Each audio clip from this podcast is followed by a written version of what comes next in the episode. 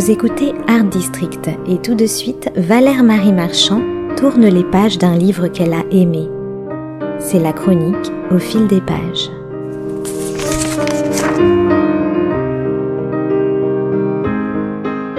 Certains livres ont l'art et la manière d'annoncer la couleur. Tel est le cas de ce premier roman, Le Tiers-Temps, que Maëlys Bessery vient de publier aux éditions Gallimard et qui vient de remporter le 11 mai dernier, jour du déconfinement en France, le prix concours du premier roman 2020.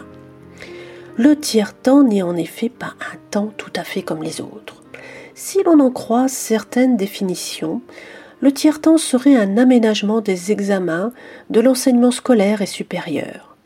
Disons que c'est un délai supplémentaire qui ne peut excéder le tiers du temps de l'épreuve. Dans le monde du travail, le tiers-temps concerne un délai de carence, une période transitoire entre deux contrats. Sur un plan plus général, on pourrait dire que le tiers-temps désigne ce que nous n'avons pas encore vécu ou ce qu'il nous reste à vivre en quelque sorte. Dans ce livre, le tiers-temps est tout simplement le nom d'une maison de retraite située rue Rémy du Moncel dans le 14e arrondissement de Paris. Il s'agit d'un immeuble blanc d'aspect bien modeste, comprenant une cour intérieure recouverte d'un gazon en plastique. On peut aussi y voir un arbre à l'abandon et des seniors tout aussi désœuvrés. Parmi tous ces naufragés de la vie, on remarque immédiatement une longue silhouette dégingandée, un géant au profil d'oiseau et aux yeux perçants, un corps filiforme à la Giacometti qui semble toujours en marche vers un ailleurs que lui seul connaît. Ce vieil homme, un peu en retrait, un peu sur la défensive, a l'allure de ceux qui n'ont plus rien à perdre. Il est irlandais de naissance et exilé en France. Il est écrivain, il sait comme nul autre mettre en perspective le silence des mots.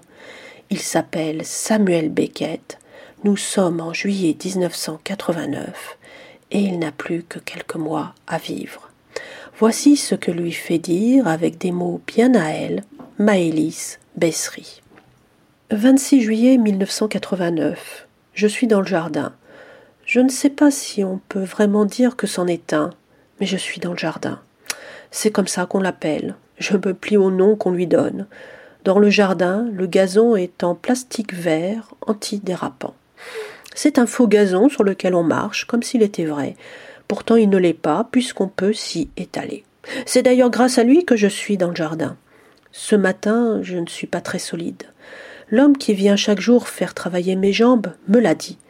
Monsieur Beckett, ce matin, vous n'êtes pas très solide. Euh, j'ai pourtant fait mes exercices, je les ai faits de mon mieux. J'ai levé la jambe, je l'ai reposée. J'ai recommencé plusieurs fois, autant de fois qu'il m'a demandé de le faire. J'ai fait de même avec l'autre. L'autre, c'est plus difficile. Je me lève aussi, du moins je m'y emploie avec détermination, mais elle résiste. Je la lève néanmoins et je la repose. J'échoue et je recommence.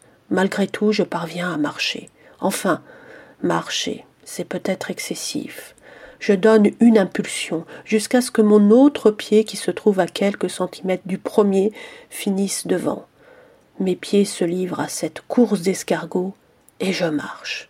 Hum, ça ne marche pas très bien.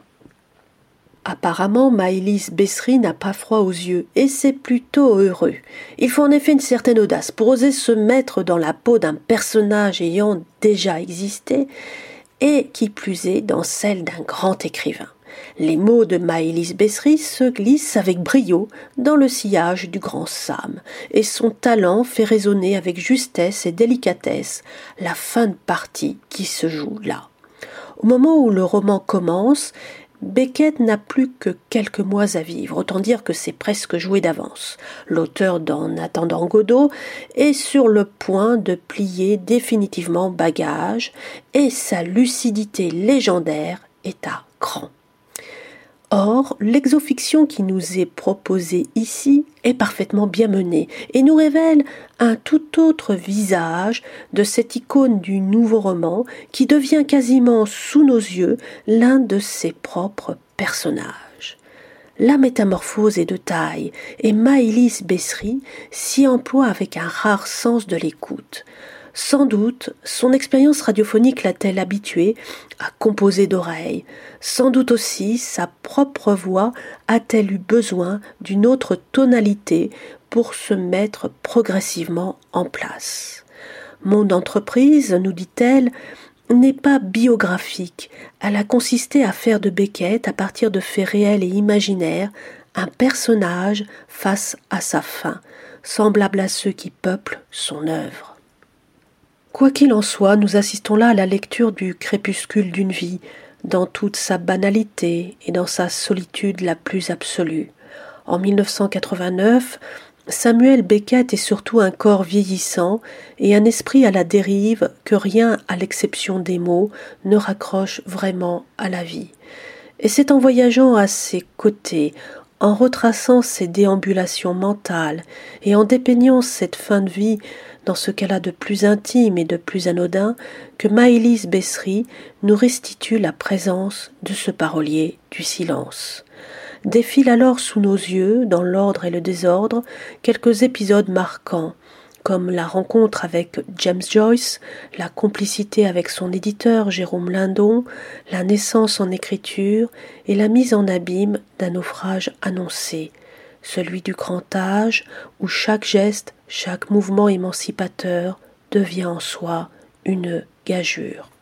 Voilà les quelques lignes que l'on peut lire à ce sujet. Jusqu'ici tout allait pour le mieux.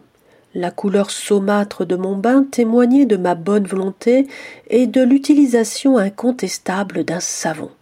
De petites taches blanchâtres flottaient encore à la surface de l'eau qui refroidissait. Pour sortir de la baignoire, c'était une autre affaire. Il fallait que je calcule par avance l'opération, que je mesure les angles.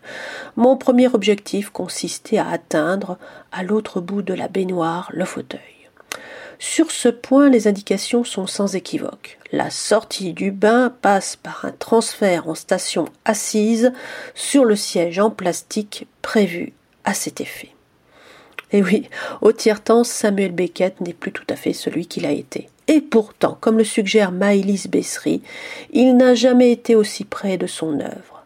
Ce pastiche, qui n'en est pas vraiment un, joue à merveille sur l'effet miroir, car c'est en partant du plus singulier que Maëlys Bessery accède à la pluralité du verbe être. Un bien bel éveil à soi-même que je vous invite vivement à lire et à relire.